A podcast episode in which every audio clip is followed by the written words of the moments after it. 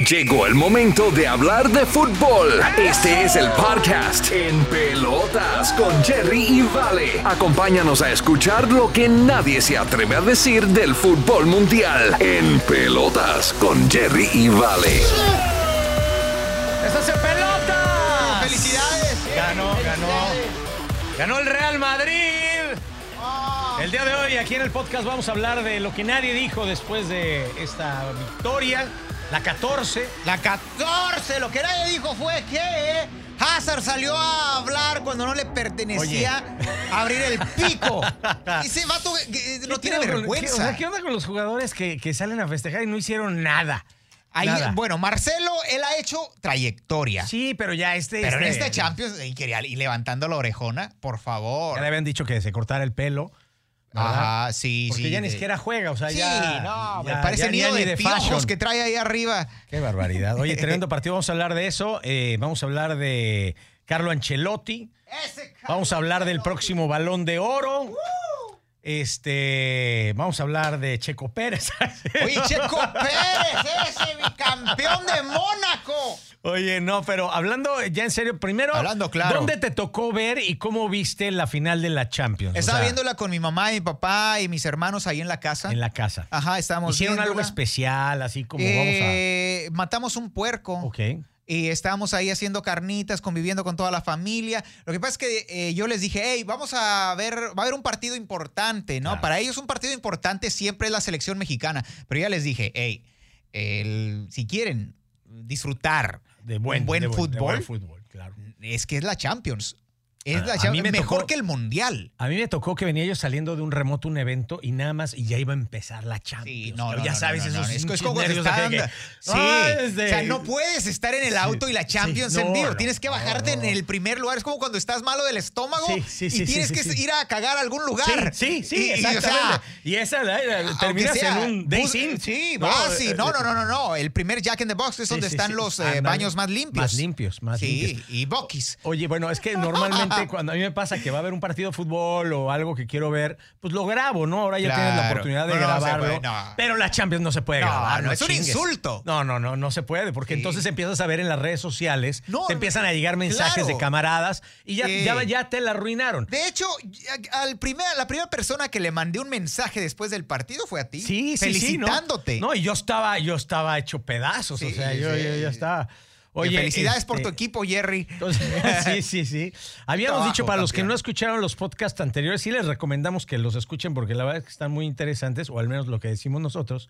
Este, pero habíamos dicho quién iba a ser el campeón. Obviamente, Valentín traía la idea de la inercia que traía el Liverpool. Bueno, venía con el Manchester City, que ha sido el equipo que siempre he creído yo que va a ganar, pero nunca gana. Llega y la acaricia es suya y la Vamos deja a ir. hablar, vamos a hablar de, de, De de- la- Pep Guardiola en un momento. De la ¿eh? maldición de Pep Guardiola. Hay una maldición ahí, estoy casi seguro.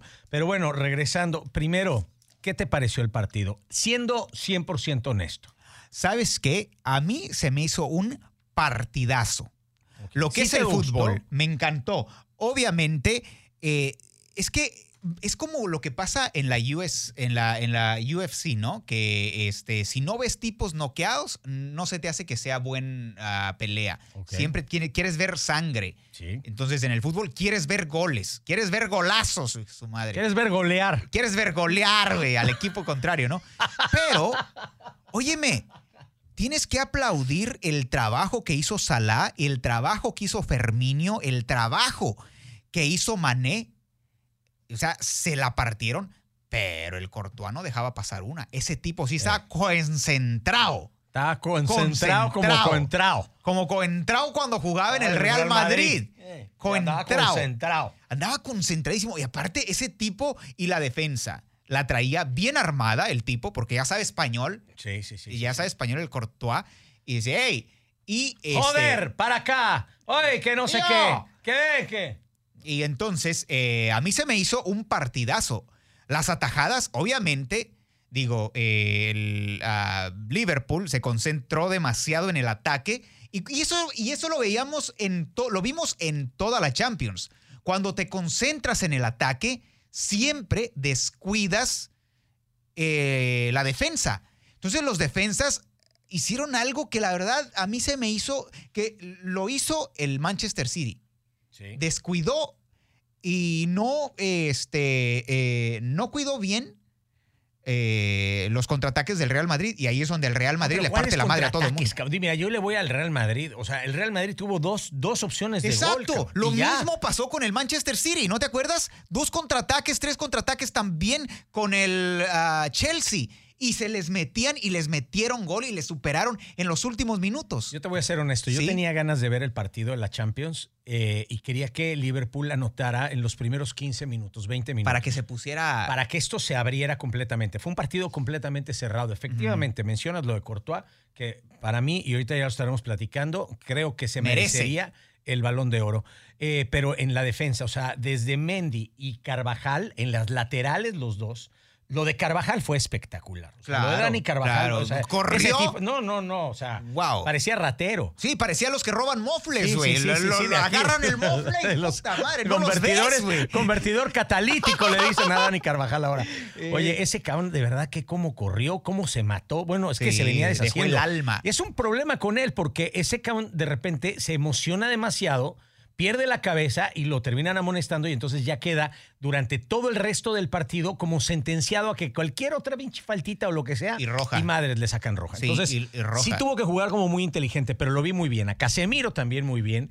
Y, para la gente que no sabe, eh, eh, Valentín y yo estamos platicando de lo que venía haciendo Benzema y cómo se venía cargando al hombro, pero como la estrategia de Ancelotti fue básicamente me remonto, a lo mejor a ti no te tocó, en 1986 en la gran final de Argentina contra Alemania, ese tipo de estrategia la manejaron con Diego Armando Maradona, que era todo el mundo pensaba que era todos los pases, todos los balones Armando Maradona, Armando y Maradona y descuidaron este a todos los demás y es como termina ganando Argentina. Eh, realmente Maradona casi no toca el balón, no generó grandes oportunidades en la final. ¿No? Eh, pasarela, etcétera, todos los demás que se encontraban en aquella final. Entonces, creo que este, este, esta situación, siento yo que Jürgen Klopp pudo haber eh, entendido que por ahí iba a venir y decirle simplemente, no sé, Hay que jugar este, normal. Sí, exacto. O sea, a Fabiño, por ejemplo, en la media cancha decir, bajas y subes, o sea, ahí hacia la media y pendiente de Benzema, pero tampoco le avienten, este, como tú decías. Un huesito. Sí, sí, sí. O sea. Tampoco me dejen libre. Tampoco me dejen solo, porque entonces pasa lo de Valverde. ¿No? Sí, eh, y de hecho, ah, eh, eh, se me hizo un gol de, de Chiripa, pero. O sea, a, ver, a ver, explícalo, porque hace rato me lo estabas explicando tú y yo, la verdad, yo no me había dado cuenta. viene con la pelota, o sea, y Van Dyke está este, cubriendo con otros dos defensas a Benzema.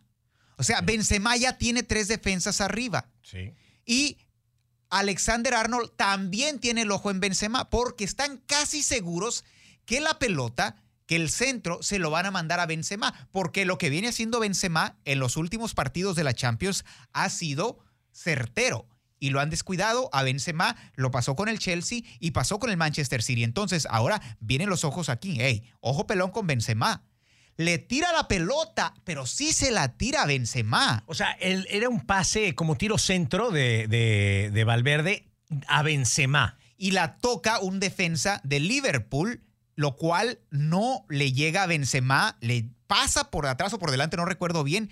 ¿Y quién venía atrás? Al otro lado venía Vinicius. Y Alexander Arnold también tenía el ojo en Benzema para el que iba la pelota.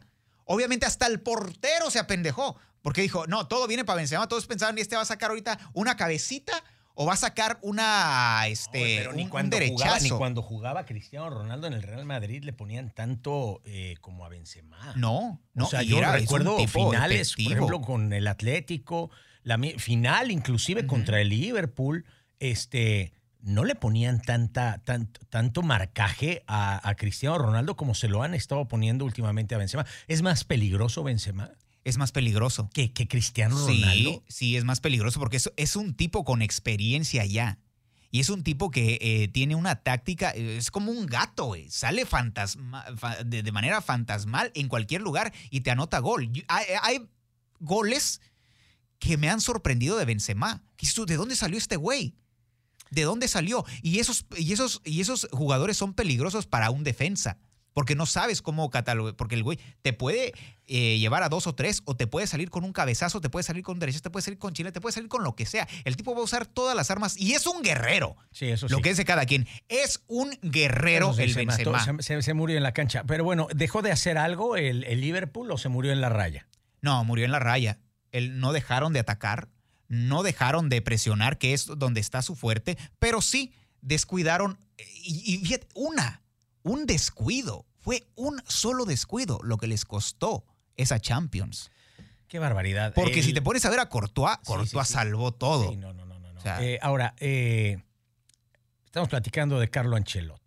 Primer director técnico en ganar cuatro veces la Champions League como director técnico, dos con el Milán Seis ya. eh, y dos con el, el Real Madrid y dos como jugador también precisamente del Milán. Entonces en su, eh, en su aparador, eh, el señor Ancelotti, don Carlo, don Carlo, Sí, ¿ah? Carleto le dicen Carleto, los camaradas. Carleto, el del puro. Ajá, sí. este, pues tiene seis y se convierte En el- en, en, o sea, en el director técnico más exitoso de la Champions League, que es la máxima Sí, competencia claro.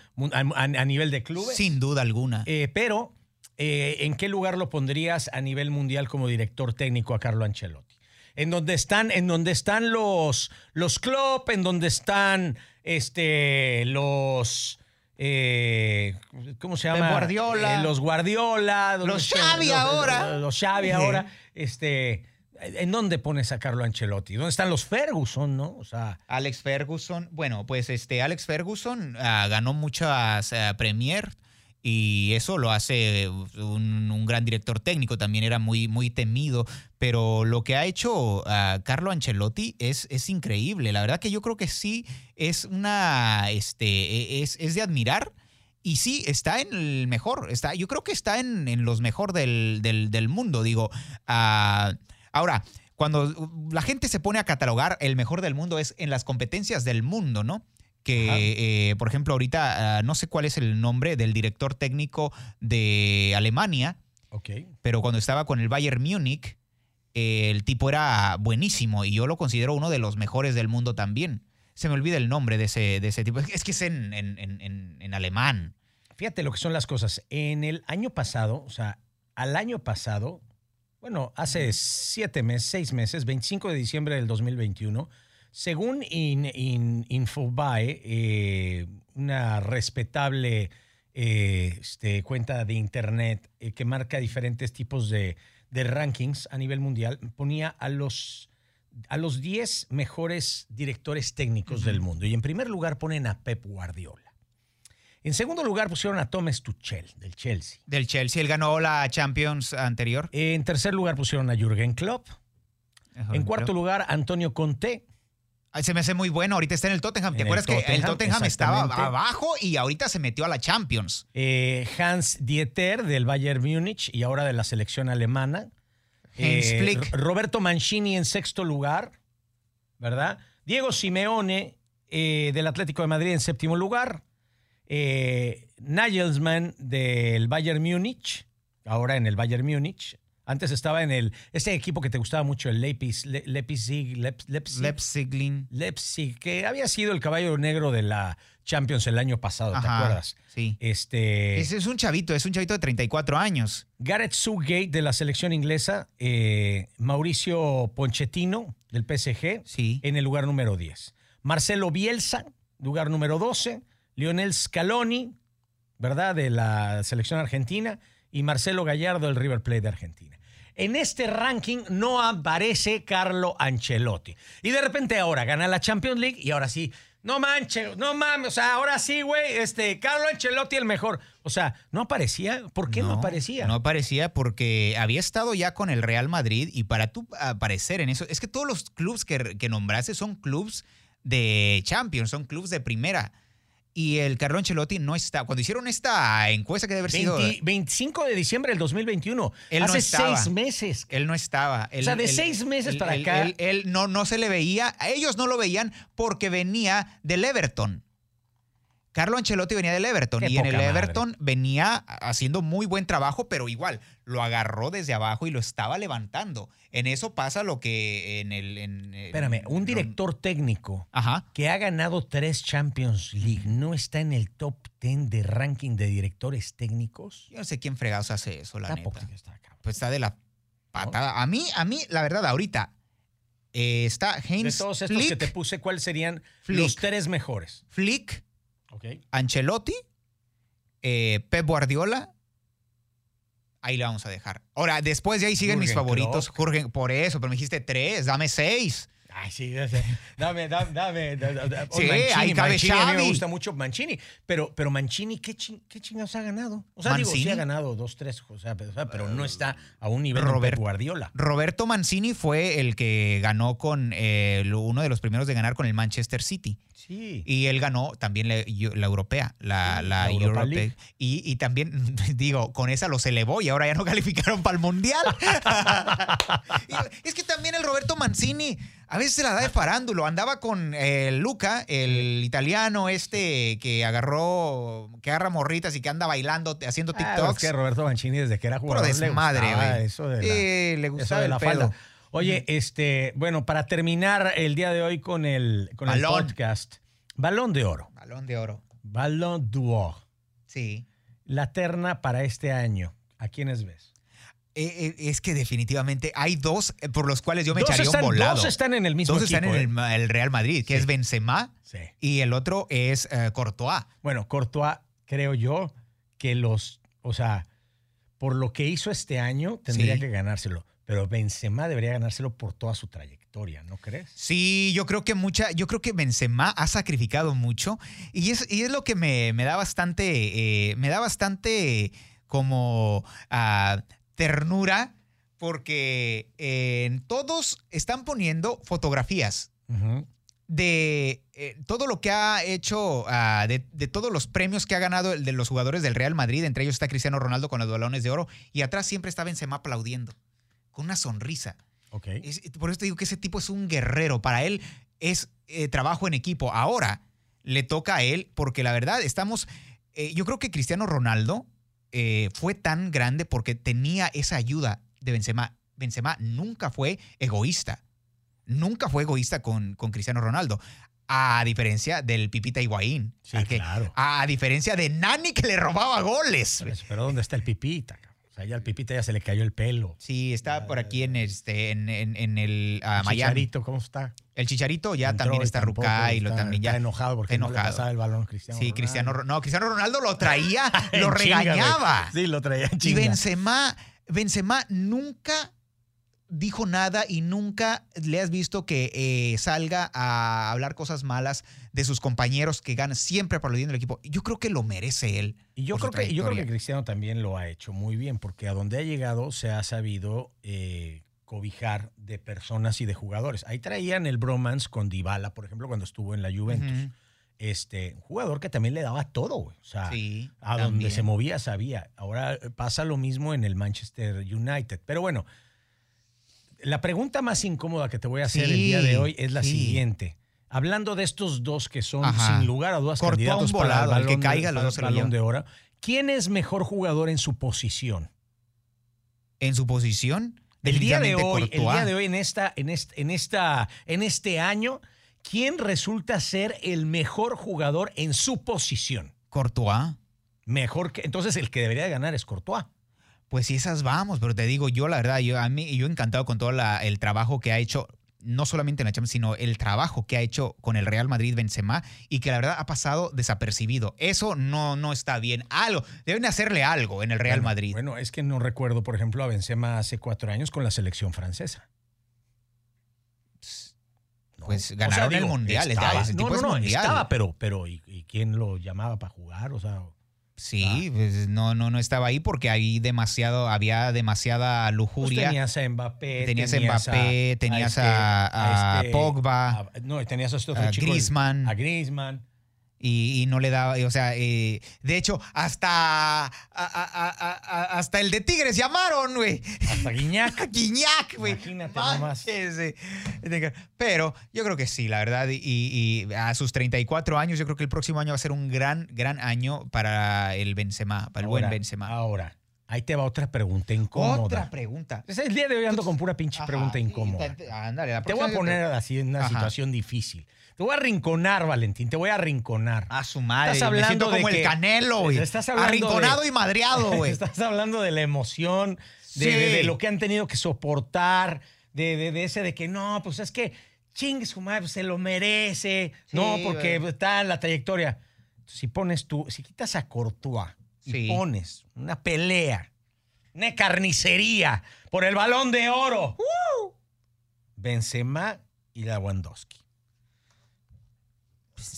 No me vas a decir que Lewandowski no se merece un balón de oro. Claro, pero se lo merecía hace dos años. Bueno, este bueno, año no. ¿Cuántas veces lo he visto llorando también aplaudiéndole? Es más, el pinche Ey. Lewandowski le aplaudía a Benzema, atrás de Benzema No, yo y a creo- Cristiano Ronaldo. Yo creo que el pasado, yo creo que el pasado se lo robaron también a. se lo han robado a no merece este año el balón de oro. Este año no, se lo merecía los otros años, sí. ¿No será que vienen como retrasados por la pandemia? Yo no sé qué traen, pero la verdad, Porque eh, me el- acuerdo el que se lo le dieron dieron a, a Messi- Modric y a Modric se lo dieron un año después Sí. de cuando se lo merecía, güey, ¿no? Y si esas vamos, a- si tenemos ese retraso, se lo va a llevar Lewandowski. Se lo va a llevar Pelé. Se Ah, bueno. Oye, ¿quiénes Ay. estarían en esa terna entonces? En ¿Sí esa sería terna. Lewandowski o, o definitivamente crees que hay otro tipo de jugador? Ahí tienes a un Foden, por ejemplo. que- Fo- no, que- pero que Foden no. Está muy chavito todavía, Foden no. pero podría caber. Podría caber. ¿Quién no, más? en este, Este- caso, eh, si vamos a hablar del Manchester City, eh, definitivamente Kevin De Bruyne. Kevin De Nosotros Bruyne, vimos ajá, el exacto. efecto que tiene Kevin De Bruyne Sí, cuando lo sí. sacaron y cómo ¿Quién le más sufría. podría entrar? Otro que también cabe ahí, Salah. Salah también ha hecho mucho. Salah- Mané era mi favorito, es mi favorito. Mané. Eh, que se va a terminar yendo a alguna parte, quién sabe, ojalá y lo agarre el Barcelona, porque tiene esa, ese estilo, esa actitud de, de guerrero, de incansable, de que corre y anda de aquí para allá. A mí me gustaría que eh, por lo menos fuera nombrado. Bueno, pues ahí están esos eh, nombres candidateados aquí por este, sus humildes y sencillos servidores. Para ti, ¿quién sería el bueno? Yo creo que sí, yo, yo creo que no hay duda. Yo creo que Benzema se lo va a llevar. Eh, Y si no, a estar- hacemos huelga, nos sí, sí, sí. O sea, eh, sí me gustaría ver. eh, sí, sí me gustaría ver que se haga justicia con alguien que, como bien comentas, ha hecho todo lo posible. También me gustaba mucho Lewandowski, también por lo mismo, porque creo que son jugadores que deberían de tener y se van a quedar en el olvido. O sea, ahí tienes a un Xavi que nunca ganó un balón de oro y se lo merecía. O sea, y me da mucha tristeza y me imagino que de tantas cosas que ha ganado y que seguramente va a ganar ahora como director técnico del Barcelona, eh, siempre se le va a quedar esa espinita de decir, "Puta, no mames, o sea, me la pasé rompiéndome la madre en un equipo que ganó todo, todo se lo ganaba Messi.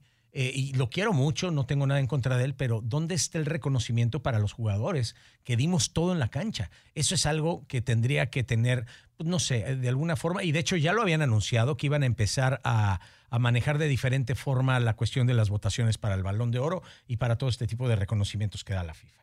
Y ya te estás escuchando como Neymar. Eh, La razón por la que me fui del Barcelona es porque todo lo tenía Messi.